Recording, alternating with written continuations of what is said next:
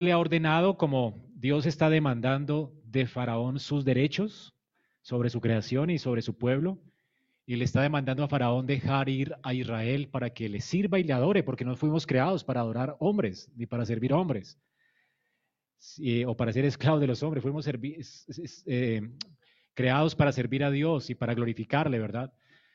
Entonces Dios está reclamando sus derechos sobre su creación. Ahora Faraón no admite esto. Faraón sigue empeñado en ser Dios y sigue empeñado en reclamar sus derechos de Dios. Así que tenemos aquí en Éxodo una competencia entre dioses, por supuesto entre el único Dios verdadero y entre un hombre que se cree Dios y piensa que es un Dios en Egipto. Un hombre que es insano en su manera de pensar. A causa de la caída todos pensamos igual, ¿verdad? Después de Adán, todos nos creemos dioses, comimos cuento, creemos la voz de la serpiente que dijo Adán, seréis como Dios, dijo a Eva, seréis como Dios, serán abiertos vuestros ojos. Pero hermanos, esto no es así, ¿verdad? El hombre pues cayó en pecado, cree la mentira en lugar de a Dios y por eso eh, vive de una manera insana, no eh, con juicio, no tiene juicio para pensar. Y es así como estaba viviendo Faraón Así que Dios, a través de las plagas, va a recordarle a Egipto y a Faraón quién es Él. Dios quiere recordarle a Egipto que Él es el único Dios verdadero. Las plagas son señales. Bueno, menos la última, son ciclos repetitivos donde Dios expresa en un sentido su juicio para llamar la atención de los egipcios y de Faraón para que se arrepientan. Son golpes de la espada justiciera de Dios para despertar el corazón de estas personas de manera que se vuelvan a Dios y se conviertan. Dios espera que los hombres se arrepientan. Dios dice que Él está esperando que los hombres se arrepientan y vuelvan sus ojos a Él.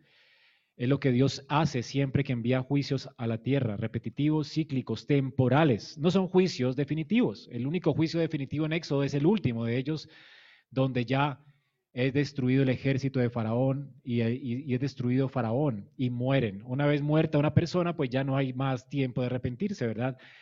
Pero noten algo, hermanos, antes de eh, exponer nuestro texto en esta mañana, es la increíble paciencia de Dios. ¿Cuántas plagas? Diez. ¿Para qué? Para llamar la atención de Faraón y del el pueblo egipcio acerca de quién es el único Dios verdadero para que se conviertan, para llamarlos al arrepentimiento. Diez plagas temporales repetidas, dando Dios tiempo para que la gente se arrepienta.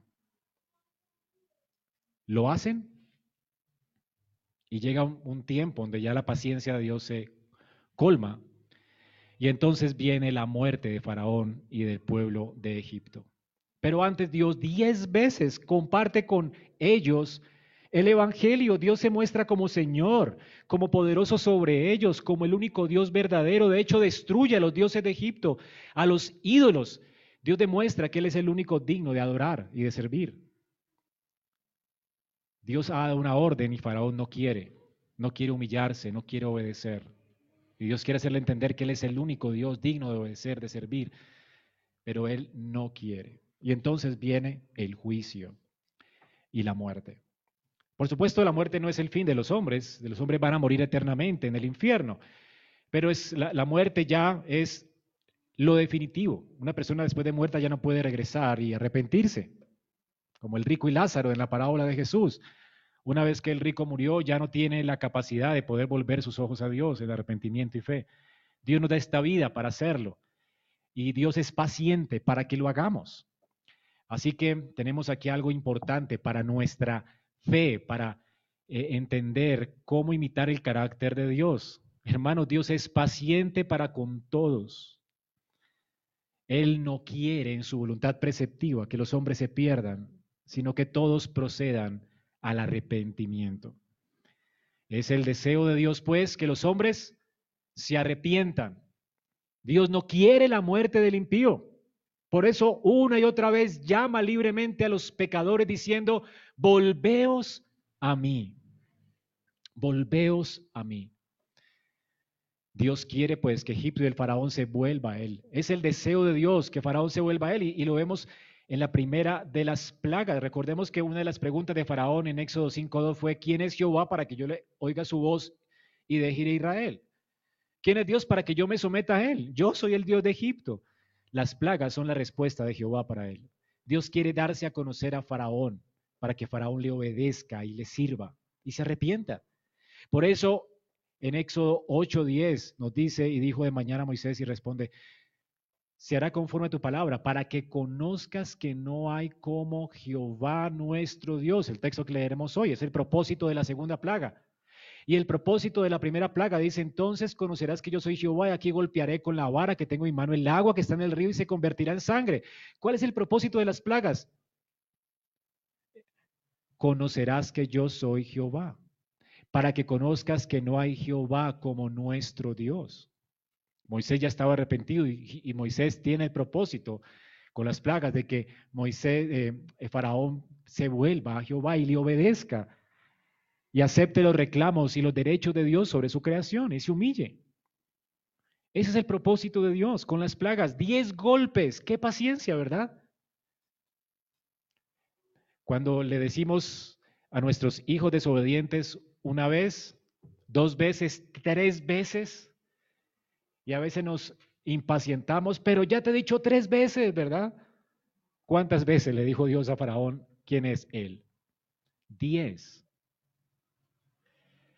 Ahora imagínate, Dios se hizo carne en la persona de Cristo y vino a este mundo y escogió a doce discípulos y uno de ellos, Jesús sabía que era un repro y que no se había arrepentido y su corazón estaba endurecido, ¿verdad? De hecho era el hijo de condenación.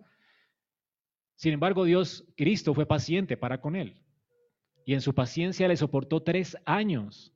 Tres años. Jesús sabía que le robaba de la bolsa, sustraía el dinero de la bolsa. Sin embargo, le amó.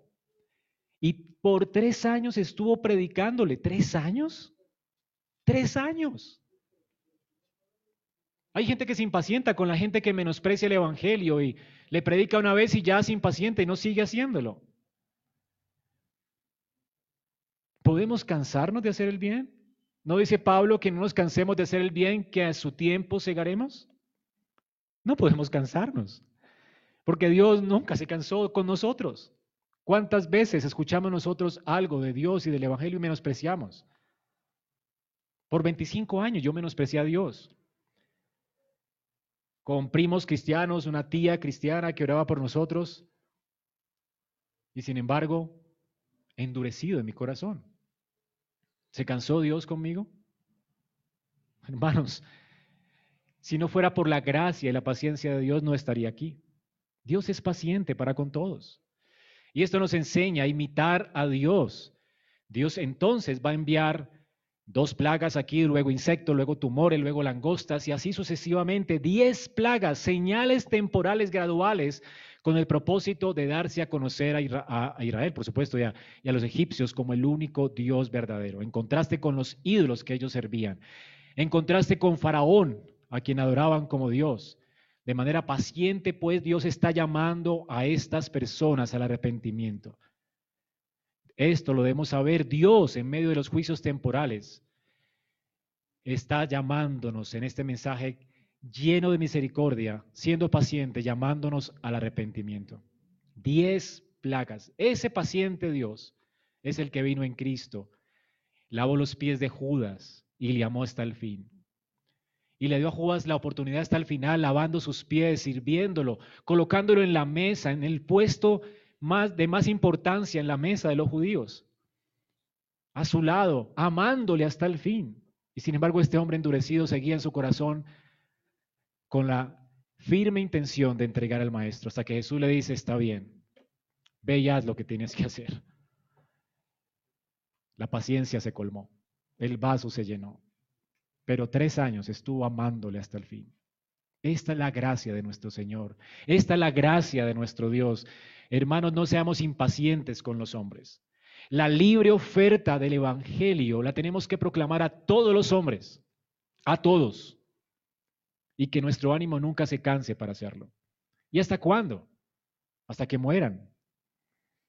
Ya Jesús sabía que el vaso se colmó y la muerte venía para Judas. Esa noche Judas moriría y su corazón irreparable iría o estaría en el infierno porque él mismo se autocondenó. No quiso, no quiso despertar ante las muestras de la grandeza del amor de Cristo por él. No quiso. Judas no tendrá pues ninguna, ningún reclamo que hacer delante de Dios, porque Dios le extendió su mano, le manifestó su amor y él no quiso. ¿No es lo que Jesús oró por Jerusalén? ¿Cuántas veces quise atraerlos a mí como una gallina sus polluelos? Ustedes no quisieron. ¿Por qué se condenan los hombres? Porque no quieren venir a Dios, porque aman su maldad y su pecado, porque aborrecen a Dios y lo rechazan. Esa es la razón. Así que nuestra responsabilidad, como Dios lo hace y como Cristo lo hace, es proclamar fielmente y libremente el Evangelio a todos los hombres. Es la, es la orden de Dios. Vayan a todo hombre y proclamen la verdad de Dios. A todos. Debemos ofrecer el Evangelio a todos los hombres esperando que se arrepienta, como lo, hizo también eh, Moisés, quien oró por Faraón. ¿Qué esperaba Moisés? Que Faraón conociera a Dios. ¿Ok? Y esa es nuestra esperanza. ¿Hasta qué? ¿Hasta cuándo? Hasta que Dios los juzgue y mueran. Un hombre tiene hasta que muera, ¿verdad? La oportunidad de volverse a, de volver sus ojos a Dios. Nuestra responsabilidad es compartirles de la gracia. Porque es lo que Dios hace, debemos imitarle. Dios en su decreto eterno sabe a quién salvar. Y por supuesto los hombres se salvan por la gracia de Dios. Los hombres se condenan por su responsabilidad. Yo no entiendo cómo funciona esto, la verdad. Pero por un lado comprendo que mi responsabilidad es ofrecer libremente el Evangelio a todos los hombres hasta que se mueran. No debo cansarme de hacerlo, porque es lo que hace Dios y lo que hizo Cristo con Judas. Pero al mismo tiempo entiendo que si alguien se convierte es porque Dios obró en esa persona y lo eligió desde antes de la fundación del mundo. No debemos batallar con estas dos verdades, porque son dos verdades. Los hombres se condenan porque son responsables y se condenan porque menosprecian la gracia de Dios, porque Dios les está llamando y no quieren. Los hombres libremente van al infierno porque quieren desobedecer a Dios, pero cuando un hombre se salva, solamente la gloria es para Dios, porque es Dios quien lo convierte, Dios quien lo eligió y es Dios quien lo salva. Cuando alguien se convierte es porque Dios le dado un nuevo corazón para que crea. Ambas cosas son verdad y ambas cosas debemos abrazarlas. Por eso, hermanos, no se cansen de proclamar libremente el Evangelio de Cristo. Con esto en mente, vamos a ir viendo entonces nuestro texto el día de hoy como un juicio que Dios prepara para que el corazón de Faraón se arrepienta. Dios llama al arrepentimiento a Faraón en primer lugar. Luego, en segundo lugar, la respuesta de Faraón es hoy un aparente arrepentimiento. Parece arrepentido, de hecho, en nuestro texto que vamos a leer. Y luego, en tercer lugar, vamos a ver cómo definitivamente fue un falso arrepentimiento. Tres puntos para nuestro texto. Un llamado al arrepentimiento, una respuesta aparente de arrepentimiento, y es así como tú te puedes evaluar si realmente es aparente tu arrepentimiento, y luego las muestras de un falso arrepentimiento, y así podremos evaluar si es realmente genuino el nuestro. Este texto es para nosotros, por supuesto. No se trata de Faraón, ahora se trata de ti. ¿Es genuino mi arrepentimiento? Es lo que quiero que salgas preguntándote en esta mañana. Primero vamos ahora a ver el texto y vemos las divisiones. Capítulo 8, versículo 1. Entonces, Jehová dijo a Faraón, perdona Moisés, entra en la presencia de Faraón y dile, Jehová ha dicho así, deja ir a mi pueblo para que me sirva. Si no lo quiere dejar ir, he aquí yo castigaré con ranas todo su territorio. Y el río criará ranas, las cuales subirán y entrarán en tu casa, en la cámara donde tú duermes, y sobre tu cama, y en las cosas de tus siervos, en tu pueblo, en tus hornos y en tus artesas. Y las ranas subirán sobre ti, sobre tu pueblo, sobre todos tus siervos. Y Jehová dijo a Moisés, de Aarón, extiende tu mano con tu vara sobre los ríos, arroyos y estanques, para que hagas subir las ranas sobre la tierra de Egipto entonces Aarón extendió su mano sobre las aguas de Egipto y subieron ranas que cubrieron la tierra de Egipto. Y los hechiceros hicieron lo mismo con sus encantamientos. Hicieron venir ranas sobre la tierra de Egipto. Entonces Faraón llamó a Moisés y a Aarón y les dijo, orad a Jehová para que quites las ranas de mí y de mi pueblo y dejaré ir a tu pueblo para que ofrezca sacrificio a Jehová. Y dijo Moisés a Aarón, a Faraón, dígnate Faraón indicarme cuándo debo orar por ti, por tus siervos y por tu pueblo, para que las ranas sean quitadas de ti y de tu casa y que solamente queden en el río. Y él dijo, mañana. Y Moisés respondió, se hará conforme a tu palabra para que conozcas que no hay como Jehová nuestro Dios. Y las ranas irán de ti y de tu casa, y de tus siervos y de tu pueblo, y solamente quedarán en el río. Entonces salieron Moisés y Aarón de la presencia de Faraón. Y clamó Moisés a Jehová tocante a las ranas que había mandado a Faraón. E hizo Jehová conforme a la palabra de Moisés, y murieron las ranas de la casa, de los cortijos y de los campos. Y las juntaron en montones, y apestaba la tierra, pero viendo Faraón que le había dado reposo, endureció su corazón y no los escuchó como Jehová lo había dicho. Amén. Muy bien. Qué texto tan maravilloso para nuestra enseñanza, nuestra exhortación. En primer lugar, vemos aquí cómo Dios a través de esta nueva plaga, segunda plaga, eh, llama la atención de Faraón, eh, llama la atención de su corazón y, y llama la atención aún sobre sus dioses. ¿Cómo lo hace? En primer lugar, vemos aquí que ya han pasado siete días de respiro después del que Dios ha convertido las aguas en sangre y viene otra plaga más. Dios no va a dar respiro a este pueblo en un sentido. Siete días y regresa de nuevo Dios con otra plaga. Dios le dice a Moisés y le ordena que entre en la presencia de Faraón. Y de nuevo vemos algo repetitivo, y es que primero Moisés debe proclamar la palabra de Dios y luego dar señales para certificar que Dios es el que ha hablado. ¿Ok? ¿Cuál es la palabra que Moisés tiene que hablar? Deja ir a mi pueblo. Dios está reclamando de nuevo los derechos de propiedad de Israel y está reclamando el derecho de gobernar Egipto. Así que Faraón no es el Dios de Egipto, es Dios. Y es Dios quien decide las políticas de ese estado, no Faraón. Y Faraón tiene que entender esto. Faraón no puede esclavizar a la gente. Dios está diciendo, no puedes tener esclavos en, en la tierra. Yo soy Dios. Así que hazme caso, obedece, humíllate. Yo soy Dios. Faraón no quiere. Él sigue insistiendo en ser Dios. Entonces, ¿qué sucede acá? La palabra tiene que ser dicha. Deja ir a mi pueblo. Moisés tiene que reclamar los derechos de Jehová sobre Israel y sobre Egipto. Y Faraón debe humillarse y dejar ir al pueblo de Israel para que sirva a Jehová y no subyugar a las personas que Dios ha creado para su gloria. Faraón pues no puede seguir siendo el Dios de Egipto. Tiene que reconocer a Jehová como el único Dios verdadero. Ahora, si no lo hace, la palabra de Dios que dice, si no lo hace, enviaré otra señal. Esta vez será una plaga, un juicio, una, un castigo. Dios va a enviar castigo sobre Egipto. ¿Cuál es la forma de liberarse del castigo? El arrepentimiento. Ahora Dios siempre, el pecado trae qué? Muerte. La paga del pecado es muerte. Por supuesto Dios no los va a matar de una vez, pero va a traer castigos temporales. No va a ser un juicio definitivo, pero sí temporal. Y Dios muchas veces va a llamar la atención de las personas de esta manera no necesariamente los va a matar de una vez y va, los va a desaparecer. Dios va a ser paciente y tal vez mande un juicio temporal.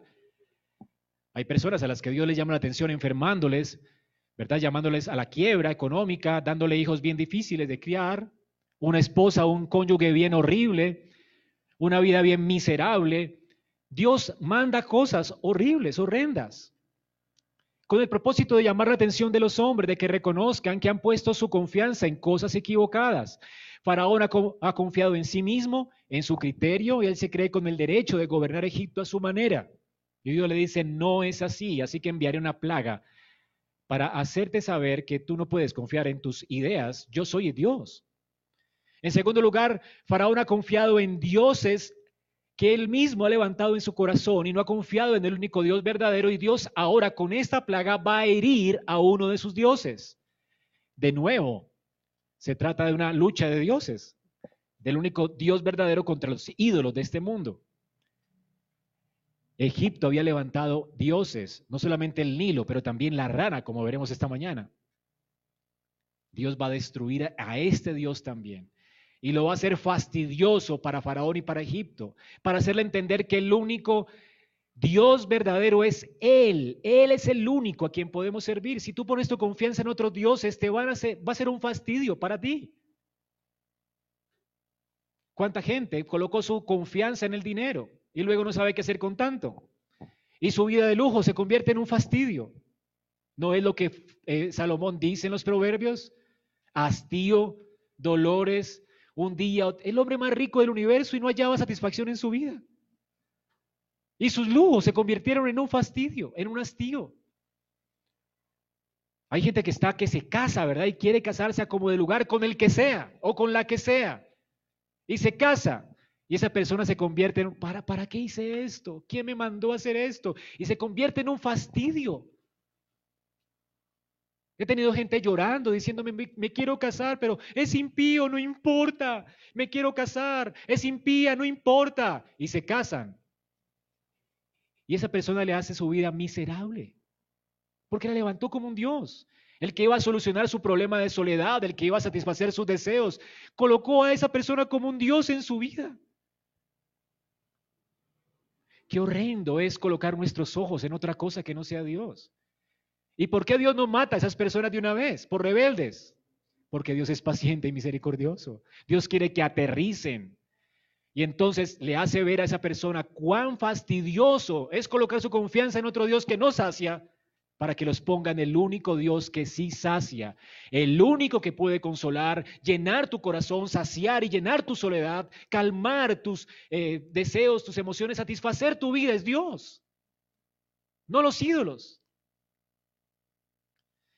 Dios entonces va a hacer que las ranas sean un fastidio temporal para Faraón y el pueblo de, Egipto.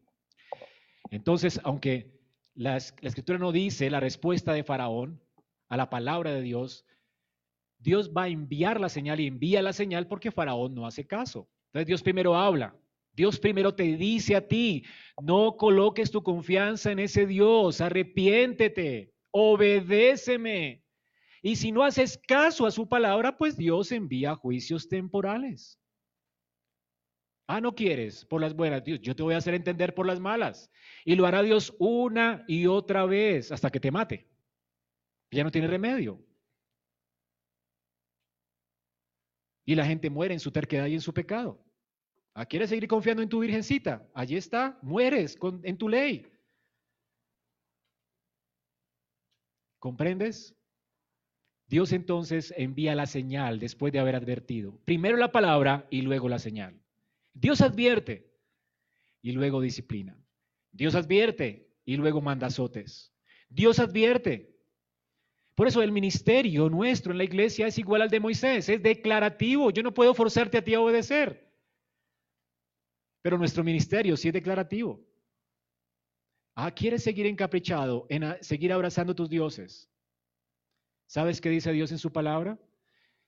Que si no le obedeces, Dios va a traer azotes sobre tu vida. Te va a ir mal. No es que sea un profeta, es que Dios lo dice en su palabra. ¿Cuánto quiero yo que me obedezcan y guarden mi palabra y mis mandamientos para que les vaya bien a ellos y a sus hijos? ¿No dice Dios esto a Israel? Cuando quieren insistir en su desobediencia. Así que el ministro no puede obligarte a obedecer. El ministerio nuestro es declarativo, no es coercitivo. ¿Ok? No obligamos a la gente a hacer la voluntad de Dios declaramos, si no obedeces, esta será la señal. Si no obedeces, esto es lo que Dios dice en su palabra. Esto es lo que hace un ministro, es lo que dice, hace Moisés. ¿Qué hace Moisés? No, dice el texto, pero por supuesto, en el versículo 5, Dios le ha advertido que el río creará ranas que subirán por su casa y bueno, esto eh, es una escena muy chistosa, ¿verdad? Eh, lo vemos en las películas, imagínate Dios se va a burlar de Faraón. Eh, dice que las ranas van a subir sobre él, sobre la gente pobre, sobre la gente de clase media, sobre él, el Dios de Egipto. O sea, ni a él lo van a respetar. Imagínate, Faraón, ranas subiendo por sus piernas. y llamando a toda la corte real para que lo defiendan de las ranas, al dios de Egipto. ¿No es chistoso esto? Este hombre se va a ver ridículo, corriendo como niña, ¿verdad? Disuido en la cama, huyendo de las ranas. ¡Qué fastidio esto! Dios va a hacer que el Dios de Egipto se vea ridículo, como un tonto, huyendo de un animal indefenso. ¿Quién quiere ranas en su cama? No va a poder deshacerse de ellas. Va a tener que llamar a su corte para que lo defienda de este animalito indefenso. La rana no hace nada, pero es un asco, ¿verdad?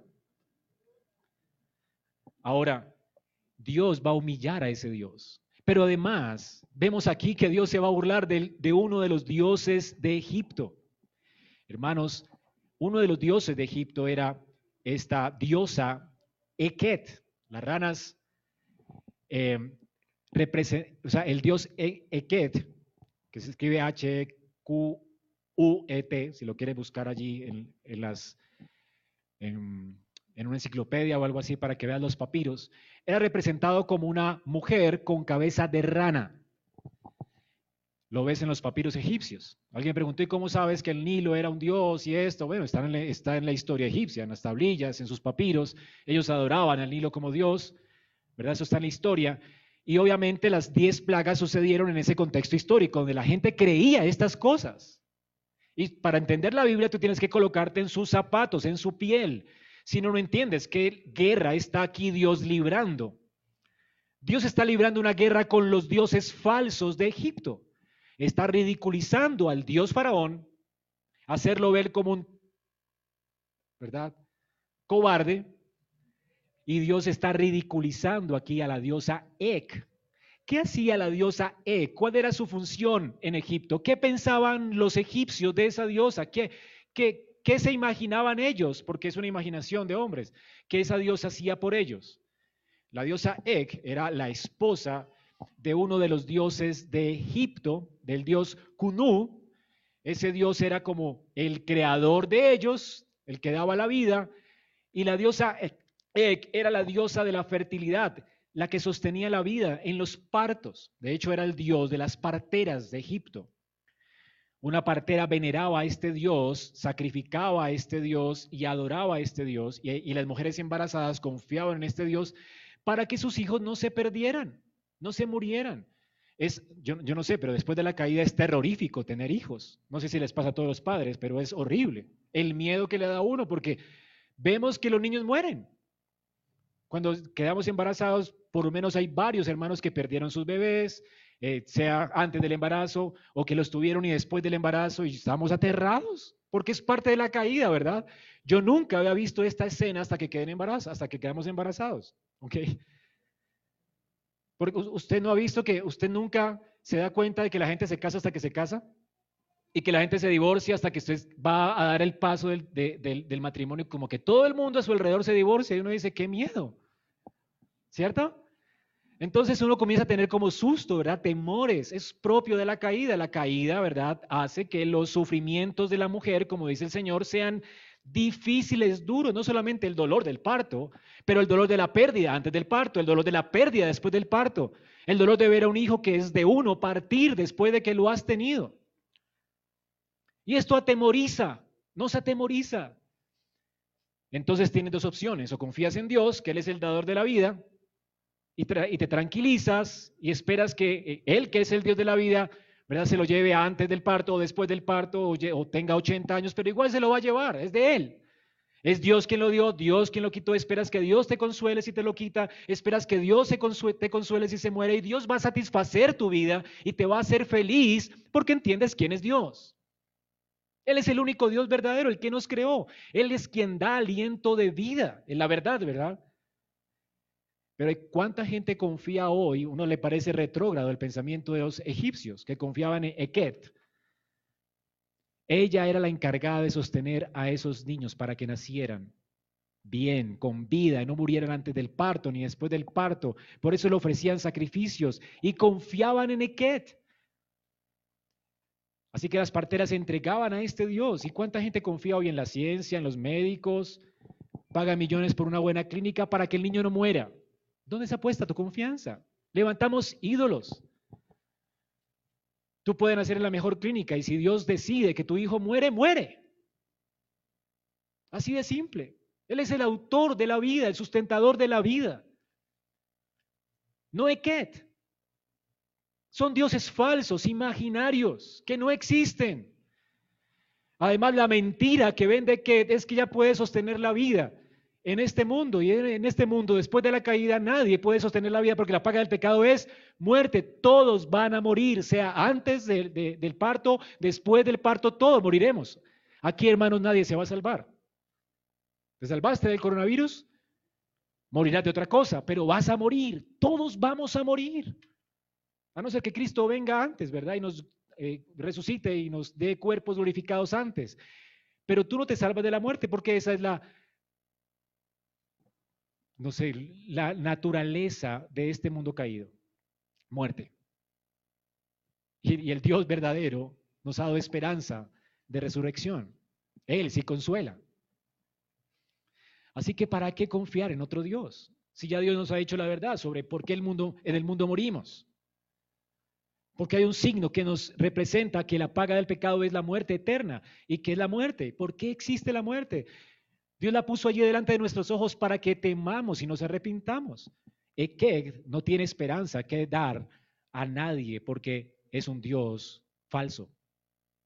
Además, uno de los trabajos de que como era el dios de la fertilidad, era mantener controlada la población de ranas y sapos del Nilo, solamente para alimentar a los cocodrilos. Y supuestamente ellos creían que lo hacía muy bien, porque los sapos no se populaban tanto, ¿verdad? Y no llenaban a, Egipto. Y tenía controlada la población de sapos.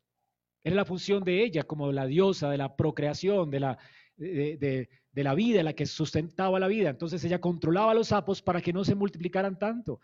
Y pensaban los egipcios, oiga, qué trabajo tan bueno que hace Ket. Nuestros hijos nacen con vida y mantiene controlada la población de los sapos del Nilo. Increíble, ¿verdad? ¿Qué diosa tan increíble tenemos? Y Dios se burla de esta diosa. Ahora, ¿qué hace Dios? Humilla el trabajo de Ket todo lo que hace es multiplicar las ranas. Dios multiplica estas ranas, que no puede hacer bien su trabajo. Y hace que el trabajo de Ket se convierta en un fastidio para Egipto. Ahora Faraón entiende que Ket no sirve, su Dios es falso. El que puede dar vida, multiplicar a un pueblo como lo hizo con Israel, es Dios, no Faraón. Faraón quería controlar la población de Israel y Dios no pudo. Dios multiplicó al pueblo de Israel. Faraón confió en Eket para multiplicar y no, para que no multiplicara tanto las ranas y Dios multiplicó las ranas porque Eket no tiene control sobre la multiplicación ni de los animales ni de los hombres. Es Dios. Dios si quiere, te da 20 hijos, no importa. Dios si quiere. Dios a veces se burla porque la gente cree y, descansa en en los métodos de planificación familiar, ¿verdad? Y la gente se va a dar cuenta de que aún hasta con una T de cobre una mujer queda embarazada. Y Dios se burla de su idolatría. Porque nadie puede detener la obra de Dios. Dios si quiere, multiplica. Es obra de Dios, es don de Dios los hijos. Y si Dios no quiere, no le da hijos a nadie. O le da uno. Es Dios quien hace esto. No tu planificación. ¿Sabías esto? Entonces Dios se burla muchas veces de nuestros dioses. Es así como Dios se burla de esta diosa Eket y la hace un fastidio para Faraón y para Egipto. Hermanos, esta plaga claramente es un llamado al arrepentimiento. ¿Dónde estás poniendo tus ojos hoy? ¿Dónde? ¿Dónde estás poniendo tu confianza hoy? Dios se va a encargar de hacer que tus ídolos sean un fastidio, como lo hizo con Egipto y como lo hizo con Faraón. Dios se va a encargar de ridiculizar a tus dioses. Tus dioses nunca harán bien su trabajo. Ellos prometen y no cumplen. todas las promesas de los dioses que levantamos en nuestro corazón son falsas, falsas. ¿Comprendes? El único Dios que satisface el alma, el Dios que sustenta la vida, el Dios que hace que los seres humanos se multipliquen y los animales se multipliquen o se acaben. No son nuestros métodos y estrategias, es Dios, Yahweh, Él. Él es el único Dios verdadero, el sustentador de la vida, el que creó las cosas de la nada, el que creó el mundo en seis días, es el mismo Dios. Me da risa los comentaristas. Dicen que las ranas vinieron a Egipto porque las algas del río, que eran rojas y tóxicas, envenenaron los peces, los peces murieron y por supuesto se multiplicaron las ranas. Causa, efecto. Entonces quieren atribuirle a las plagas efectos naturales. Y se ven hasta más tontos que Faraón, porque Faraón admitió que fue Dios quien trajo la plaga.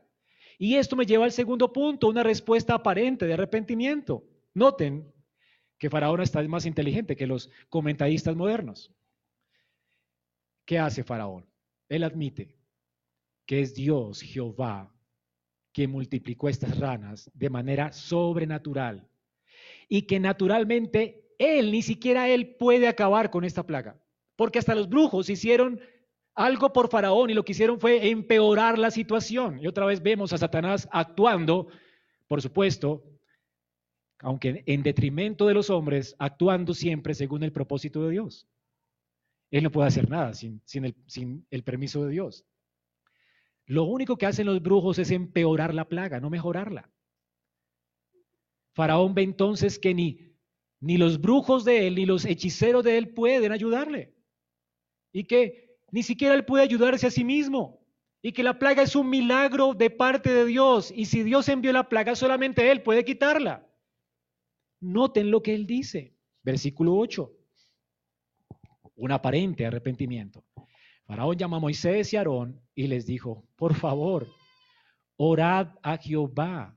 La palabra aquí es rueguen, humíllense ante Dios por mí. O sea, Él mandó esta plaga, solamente Él la puede quitar. Este hombre reconoce más que los comentaristas modernos, le atribuye a Dios la plaga, no a los efectos naturales, porque él nunca había visto esto, no era algo natural en Egipto. El mar no se convirtió en rojo por las algas, Dios las convirtió en sangre por su poder. Estos mismos comentaristas dicen que venimos del mono, que es parte del proceso natural en que Dios creó las cosas. Natural que vengamos del mono, por supuesto. Porque no creen en los milagros de la Biblia. La existencia humana es un milagro, la existencia de este mundo es un milagro que ocurrió en seis días literales. Es lo que dice Génesis. Si no crees Génesis, no puedes creer en que Cristo murió una sola vez y resucitó de los muertos y está sentado a la diestra del Padre. Es un milagro que Dios se haya hecho hombre, que haya muerto y resucitado y que esté a la diestra del Padre. Será un milagro cuando Él venga en gloria y en un día juzgará las naciones de la tierra y quemará esta tierra y traerá nuevos cielos y nueva tierra en un día. Si tú no puedes creer en la creación literal de Génesis, porque es historia, es un libro histórico, entonces, ¿cómo creer en los milagros de la Biblia? Dios irrumpe en la historia humana para traer juicios, prodigios, en sus juicios para llamar la atención de los hombres. Son juicios temporales como el diluvio. Son los mismos comentaristas que no creen en el diluvio. Y piensa que la tierra se llenó de a pedacitos, sino que hubo un diluvio universal y solo quedaron ocho personas. Y de allí venimos todos y, los, y de los hijos de Noé vienen los idiomas. Tú no crees en la Biblia. Si no crees en la Biblia, estás perdido en tus pecados, porque es la palabra de Dios. Él es el único Dios de verdad. Entonces, Faraón, hay un aparente arrepentimiento. De repente este hombre sabe que Dios es el que creó estas ranas, el que multiplicó estas ranas y es el único que puede quitarlas. Él no puede salvarse a sí mismo. Él no puede quitar esta plaga Él se siente invadido en su habitación, en su cama, en su cocina. Las mujeres no pueden cocinar, están atestadas de ranas. Tú no puedes creer esto, es increíble. Abres el sanitario y salen ranas. Por todo lugar, en las cisternas salen ranas. Vas a cocinar y la sopa de la olla salen ranas. Es incontrolable lo que está sucediendo aquí. Además se ve chistoso, pero es horrible, es incontrolable. Nadie puede cocinar sin ranas. Populan, salen. Es una obra creativa de Dios, sobrenatural. Nadie la puede controlar y él sabía esto. Mientras más mataban, más salían, más mataban, más salían. No se podían defender. Él está fastidiado dice, por favor, rueguen a ese Dios. Y, y le conoce por nombre, de hecho. Rueguen a Jehová por mí. ¿Notan eso? Se arrepintió este hombre, increíble. Y además promete obedecer a Dios. Rueguen, rueguen por mí y por mi pueblo. Y entonces, si Dios quita esto de mí, yo voy a dejar ir a su pueblo para que ofrezca sacrificios a Jehová. Ay, yo voy a dejar que Él gobierne esto. Yo voy a dejar que Dios sea el que ordene mi vida, mis pasos. Quíteme el problema y que Dios realmente ordene mi vida. Quíteme el problema y ya, yo me entrego a Dios. Me rindo. Es arrepentimiento. Este hombre quiere que oren por él. Y además quiere obedecer a Jehová. Increíble, ¿verdad? Hasta que uno dice, wow, wow, se arrepintió. Hay un aparente arrepentimiento en este hombre. Y además de un aparente arrepentimiento hay conocimiento de Jehová. Todo lo que los hombres conocían en la revelación especial de Dios ya lo conoce Faraón. Todo. Recuerden, hermanos, que la revelación de Dios es progresiva. Hasta ese momento que conocían los hombres, que Dios era quién? Yahweh, Jehová, tenía, tenía un nombre. Que Dios es el creador. Él ya sabe que Dios es el creador, que Él creó las ranas y que las multiplicó, que Él sostiene la vida y la puede quitar. Hasta allí todos creían esto en Israel. Dios se había revelado hacia Israel, conocía el nombre de, Yahweh, conocía el nombre que era el yo soy, el gran yo soy, el Dios que es el que es, Conocía que solamente Él puede salvarlo. Conocía que Él trae juicios y los puede quitar. Este hombre conoce ya hasta el Evangelio que hasta ese momento se proclamaba. Él ya sabe todo lo que los israelitas sabían acerca de Dios hasta ese momento. Todo. Era un teólogo para ese entonces. Increíble, ¿no? Y sabes qué me lleva a pensar esto. Saber teología no te salva. Porque aunque hay un aparente arrepentimiento, ya ahora este hombre hasta, me imagino que puede ser un apologista, podría defender a Dios, podría ser, eh, hasta predicar acerca de este Dios que sustenta la vida, crea sapos, manda juicios, frena el juicio, quita el juicio, salva naciones, ya podría predicar perfectamente un sermón, faraón. Ya sabe que Él es Dios, que reclama sus derechos sobre su pueblo, que reclama sus derechos sobre las naciones. Ya era un teonomista. Ya sabía quién mandaba. Este hombre increíble, ¿no? Sin embargo, no era convertido. Era un aparente arrepentimiento. Tú puedes citarme la Biblia. De hecho, el diablo se la sabe de memoria, se la citó a Jesús en la tentación. ¿Saben qué no hizo este hombre? Algo no hizo él. Normalmente las personas que saben mucho de Biblia y apologistas, defensores de Yahweh, pero que vivan vidas impías, nunca oran. No son capaces de humillarse ellos mismos delante de Dios. Jamás han pedido a Dios perdón ellos mismos. Nunca se han arrepentido de su maldad. Quieren que se les quite las circunstancias Quieren que las circunstancias cambien para ellos, pero no quieren vivir para Dios. Siempre piden, pastor, ore por mí. Ore por mí, por favor. La vida que me tocó es muy terrible. Ore para que consiga trabajo.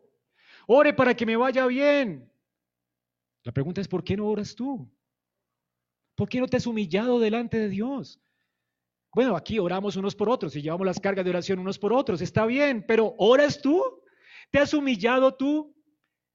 ¿Quieres tú realmente un cambio en tu vida? ¿Quieres glorificar y vivir para Dios o quieres solucionar tus problemas temporales? ¿Quieres un cambio de circunstancias o quieres un cambio de corazón? Esto hace la diferencia entre alguien nacido de nuevo y alguien que está todavía esclavo a sus pecados y que está endurecido en su maldad, pero que sabe mucho de Biblia.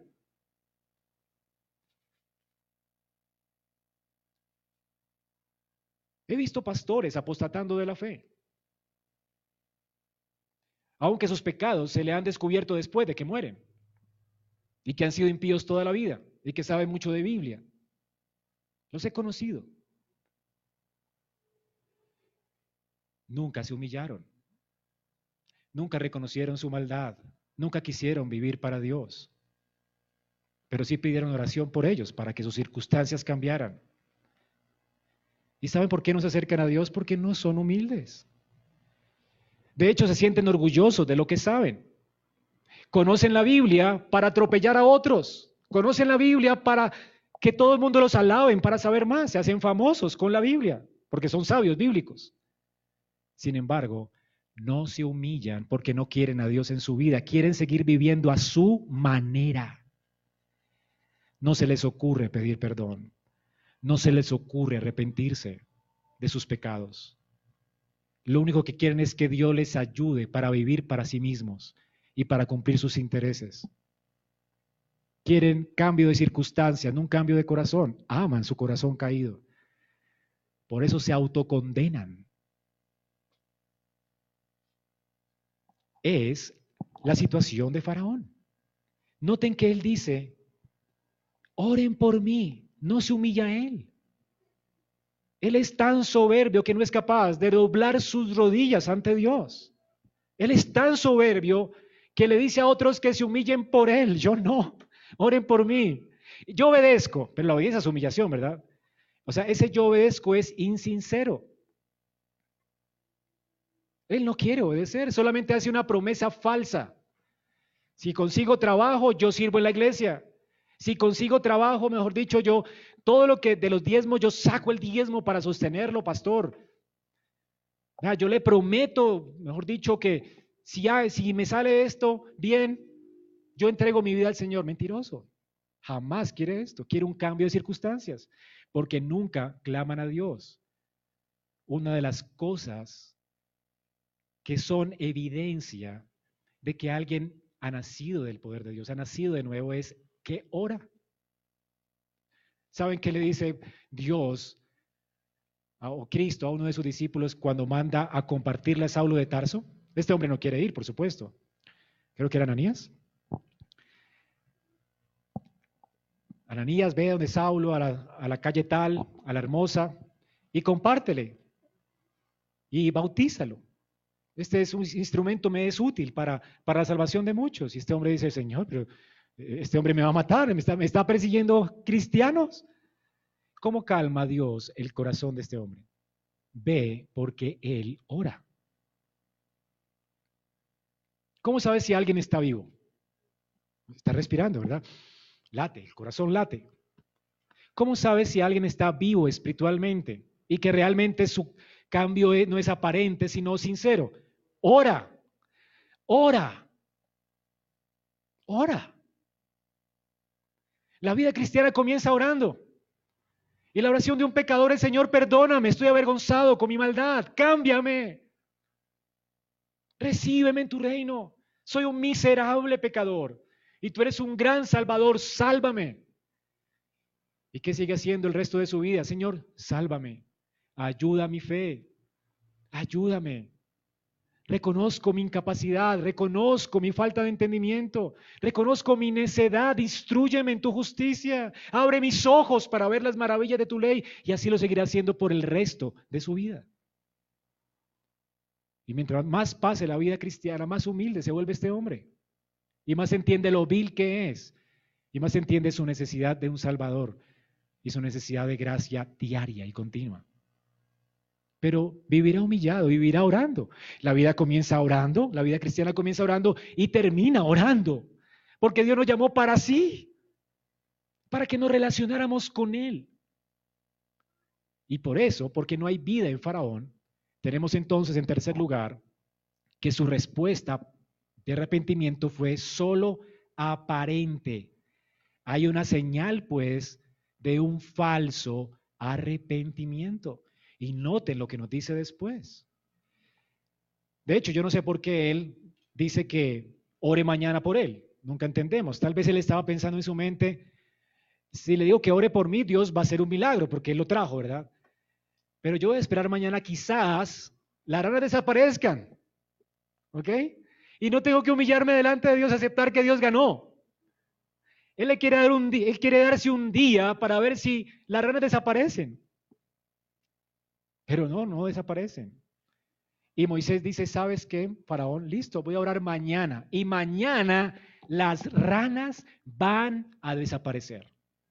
Increíble, ¿no? Esta es una afirmación audaz de fe. ¿Qué está haciendo Moisés? Confesando su fe en Dios y comprometiendo a Dios, de hecho. Imagínate que Dios no haya hecho esto, ¿verdad? ¿Queda quién mal? El profeta. Él se compromete, mañana oro y mañana Dios la quita. Así de sencillo. Las ranas regresarán al río. Ahora, noten que este no dice cómo quiere él que Dios haga el milagro. Algunas ranas regresarán al lago, las otras morirán, todas morirán, y Egipto tendrá que encargarse de amontonar montones. O sea, si Faraón hubiera pedido por favor, pero no nos dejes el trabajo y las consecuencias, pues, que Dios las desaparezca, Dios lo hubiera hecho. Pero yo creo que se arrepintió de no haber sido más específico en su oración. Pero el punto es que Moisés se compromete. ¿Saben qué hace Moisés? Él va a la presencia de Dios.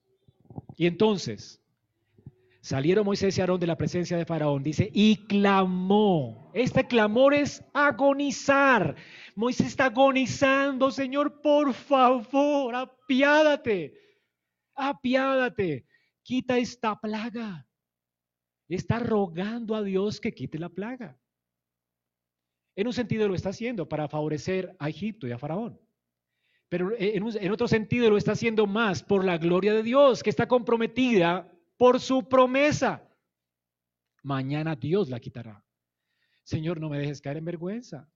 Si tú eres Dios, demuéstralo. Este es el momento, en demostrarlo para que este hombre se humille y se arrepienta y nos deje salir. Moisés está rogando a Dios. ¿Y qué sucedió? Es increíble que Dios responda a la oración de su ungido, que ora a Él y clama a Él. Y esto debe alentarte a orar en Cristo. Porque todas las oraciones en el Señor son sí y amén. Increíble. Tú piensas que los gobernantes de las naciones se enseñorean de este mundo. Piensas que el nuevo presidente de los Estados Unidos va a determinar el curso de la economía mundial. Mentira. ¿Saben en manos de quién está el mundo? En manos de Dios. Él es soberano y controla todo. Y sabes que Dios en su decreto ha decidido que escuchará las oraciones tuyas. Así que este mundo funciona a causa del decreto de Dios y de las oraciones de los santos. Tú eres más, tus oraciones son más poderosas que el más poderoso de los hombres de esta tierra. Era lo que decía la reina de Inglaterra. Lo único que le tengo miedo es a las oraciones de John Knox. Este hombre oraba públicamente y las cosas ocurrían en esa nación. Porque el hombre más débil de este mundo, el hombre más menospreciado de este mundo, que se ha humillado delante de Dios, es escuchado por Dios. Y Dios ha decretado que este mundo funciona por causa de las oraciones de los justos. ¿Sabes eso? Cosas suceden cuando el pueblo de Dios se humilla y ora. Es increíble. Ese es el decreto eterno de Dios. ¿Y saben por qué? Por causa de Cristo. Cristo es la realidad de Moisés. Moisés es una sombra. ¿Cómo Dios escucha a su ungido? Cristo es el ungido de Jehová. Y Dios le ha dicho a su Hijo en el Salmo 2, pídeme y te daré por herencia las naciones de la tierra. Todo lo que Cristo pida, Dios lo da. ¿Y saben qué? Cristo nos ha dicho a nosotros, siendo el ungido de Jehová, hermanos, todo lo que quieran, pídanlo al Padre en mi nombre, que yo pago. Mi Padre se los dará. Pidan, pidan lo que quieran. Por supuesto, es lo que quieran, es de gente regenerada, que quieren siempre la gloria de Dios, el avance de su reino. No el avance nuestro, de nuestro reino, de nuestro pequeño mundo, que quite nuestros problemas. Sabemos que todo es provisión de Dios, aún lo malo que ocurre en nuestra vida es provisión de Dios. No queremos que Dios quite lo malo solamente. Queremos que Dios nos transforme a su imagen, queremos que nos lleve a su gloria, queremos esperar su reino, queremos no perder nunca nuestra fe, queremos perseverar hasta el fin, queremos que este, en este mundo la palabra siga siendo proclamada, que los hombres se conviertan, queremos el avance de su reino. Y todo lo que pidiéramos en oración creyendo, lo recibiremos. Porque si pedimos conforme a su voluntad, Él nos oye. Cristo, el ungido, lo prometió. Y el Padre, todo lo que el Hijo le pida, se lo da. Esto es lo que está Moisés ilustrando para nosotros hoy. ¿No es increíble la gracia de Dios en Cristo?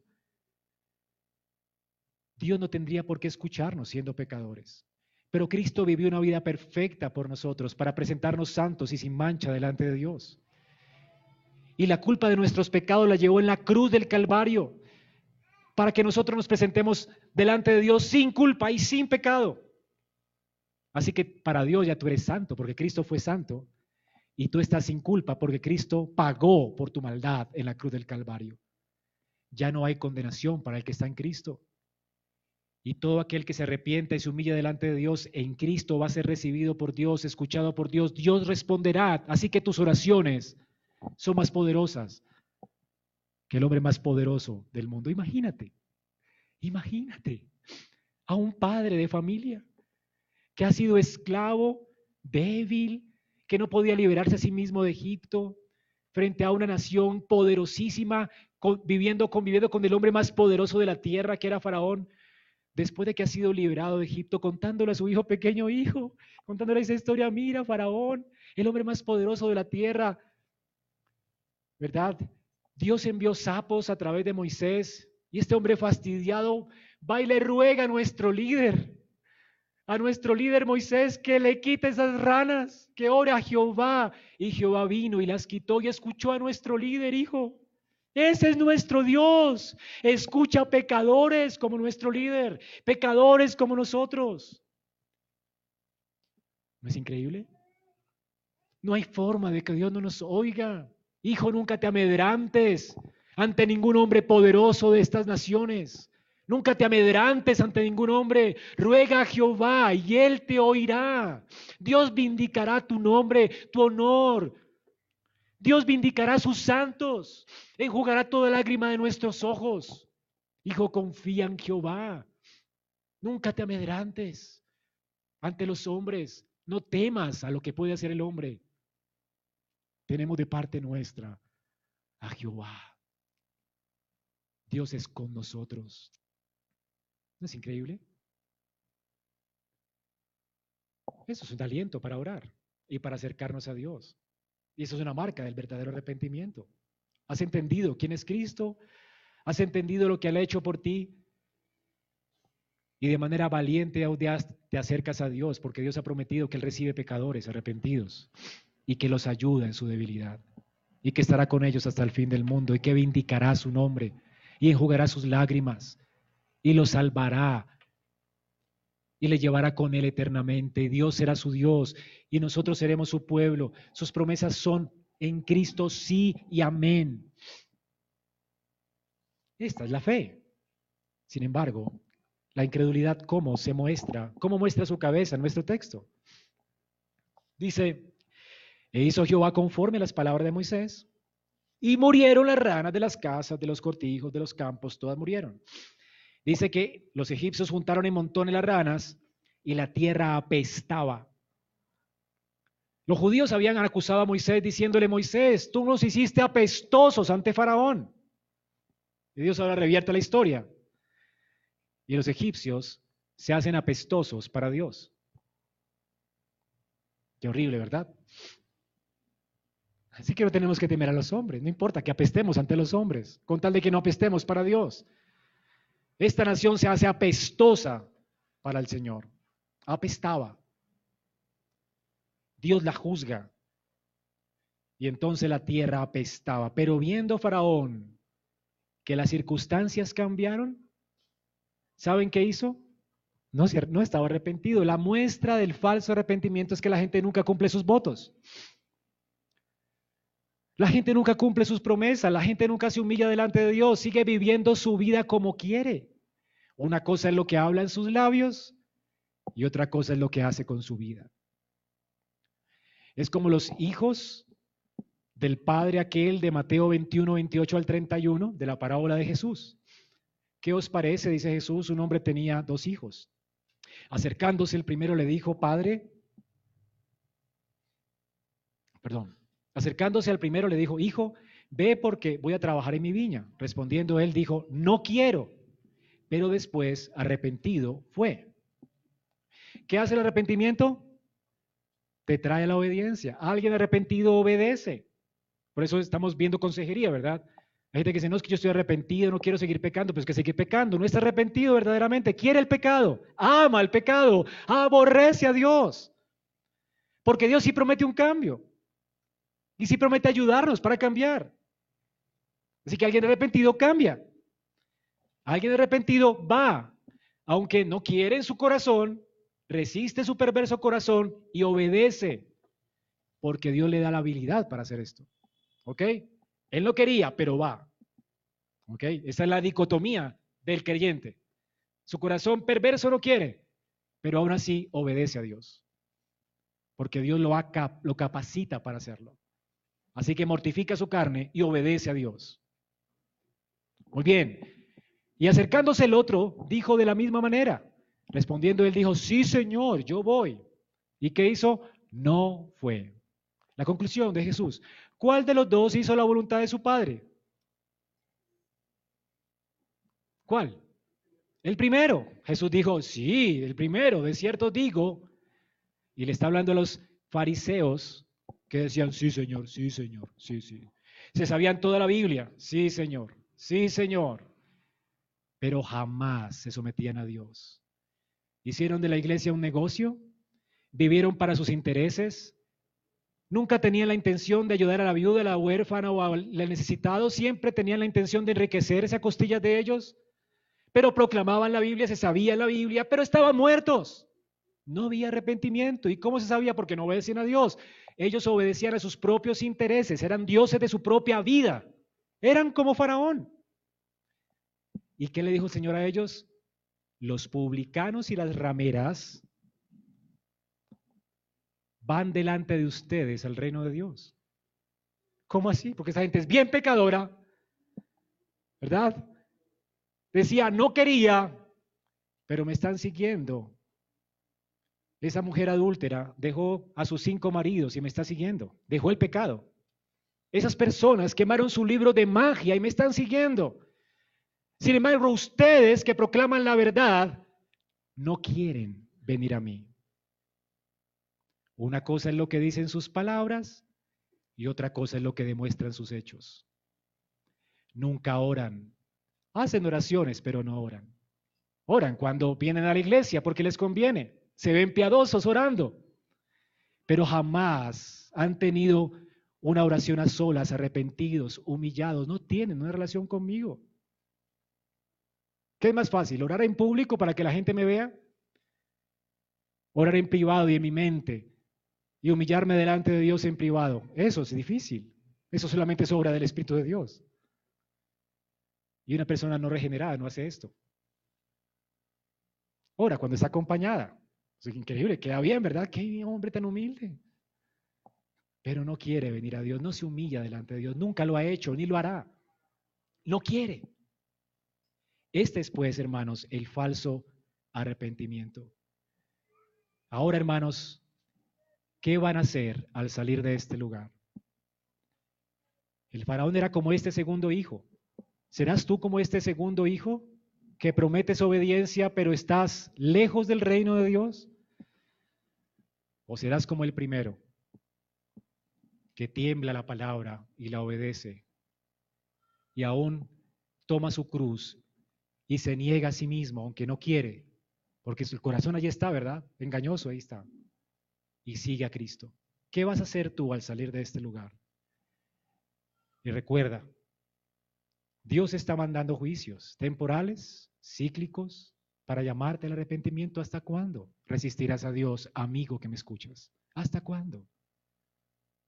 Ay, hermano, si tú ya te has arrepentido, si tienes una relación genuina con Dios, si eres de los que se ha humillado a suplicar su perdón y de los que se sigue humillando para suplicar su ayuda constantemente, pues bienvenido al club. Y dale gracias a Dios porque solamente por su obra tú puedes, tú puedes hacer esto. Y si haces esto, ve con ánimo a seguir orando. Porque recuerda esto, en el decreto de Jehová, Él ha determinado que el curso de la historia humana está en manos de las oraciones de sus santos. Cosas ocurren porque oramos. Ustedes no tienen porque no piden. Sal de aquí. Y al igual que Moisés, sigue confiando en Dios y ora, ora. Ora porque tus oraciones cambian el curso de la historia. La historia de las naciones, la historia de un hombre. La historia de Egipto no está en manos de Faraón. La historia de Egipto estaba en manos de Moisés y sus rodillas. Fue las rodillas de Moisés, la oración de Moisés lo que cambió el curso de la historia de Egipto. ¿Comprende esto? Nuestra nación no está en manos de los políticos. Está en manos del pueblo de Dios que se humilla delante de Jehová y ora. ¿Se puede convertir una nación en un día? Sí. Si mi pueblo se humillare y orare, yo perdonaré sus pecados y sanaré su tierra. Necesitamos orar con más confianza, suplicar a Dios con más ahínco y confiar en que Dios puede salvar una nación. Dios lo puede hacer. ¿Por qué creció tanto la reforma protestante? ¿Por qué naciones se volvieron a Jehová en medio de la reforma? Porque habían rodillas doblándose delante de Jehová. Y los reyes no determinaban el curso de la historia. El Papa no determinaba el curso de la historia con todo y su ejército, matando cristianos, acusándoles de herejes.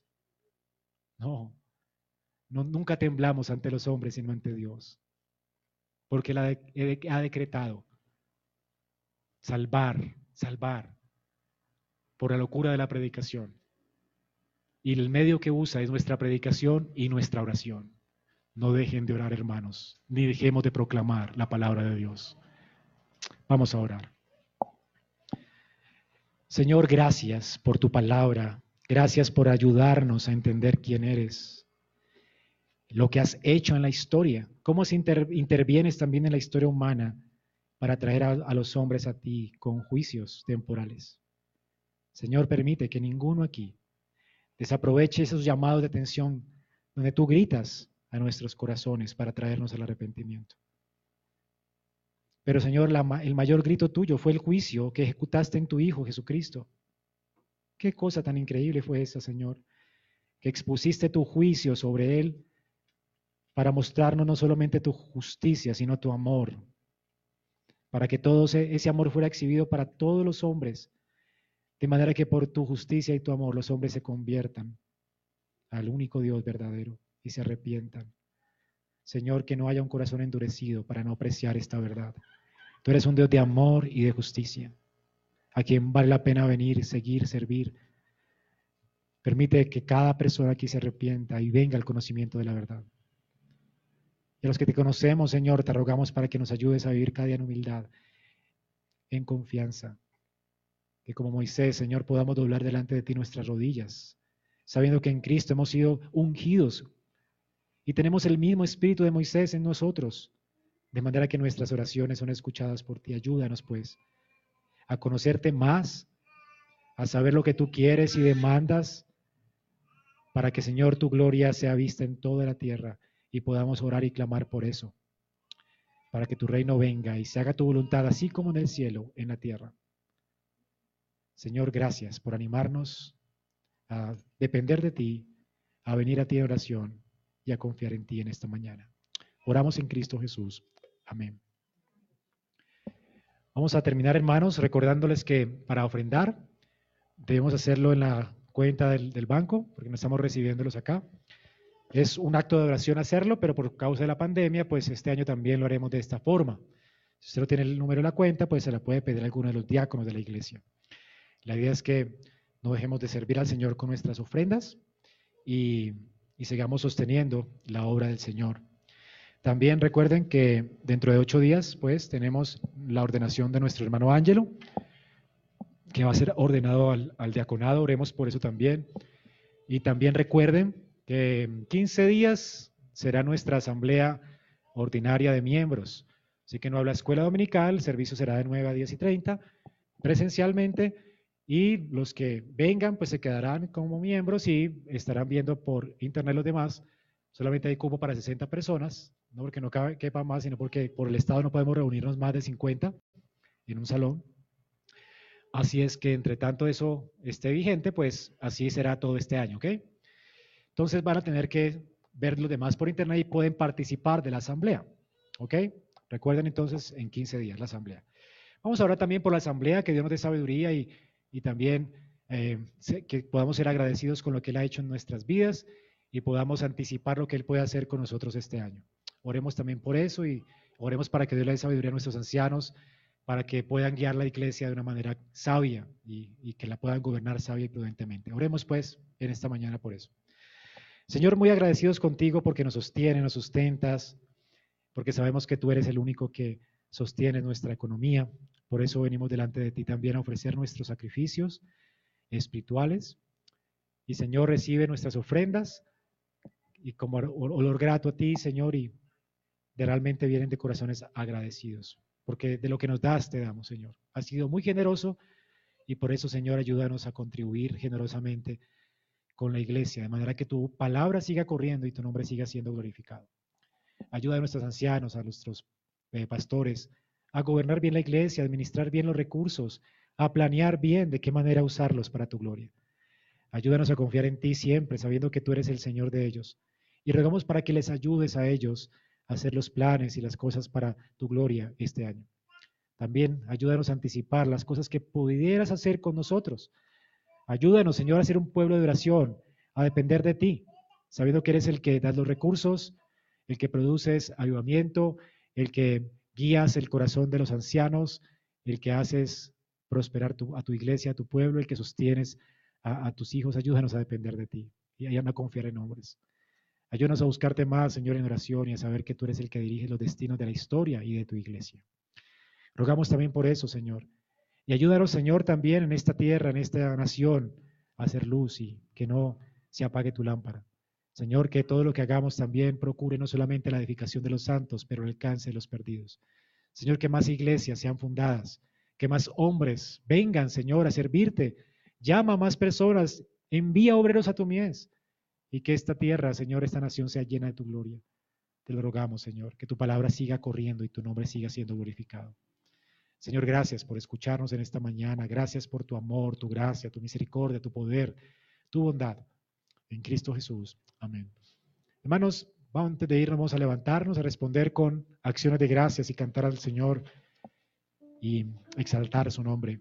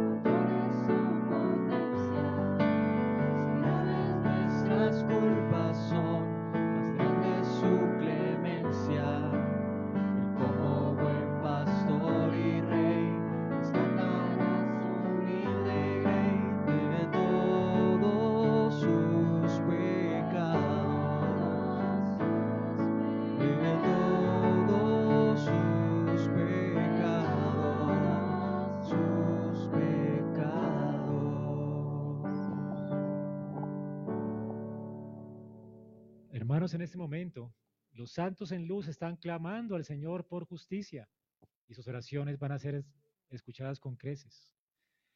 Dios ha decretado que, en su decreto eterno responderá todas las oraciones de sus santos, de sus justos en Cristo. Todas nuestras oraciones serán respondidas, seremos consolados y estaremos con Dios para siempre. Así que hermanos, con esto en mente, sepan pues que el Dios de paz, que resucitó de los muertos a nuestro Señor Jesucristo, el gran pastor de las ovejas, que por la sangre del pacto eterno os haga aptos en toda buena obra para que hagáis su voluntad, haciendo Él en vosotros lo que es agradable delante de Él por Cristo, al cual sea la gloria por los siglos de los siglos. Amén. La gracia de Dios esté con ustedes, hermanos.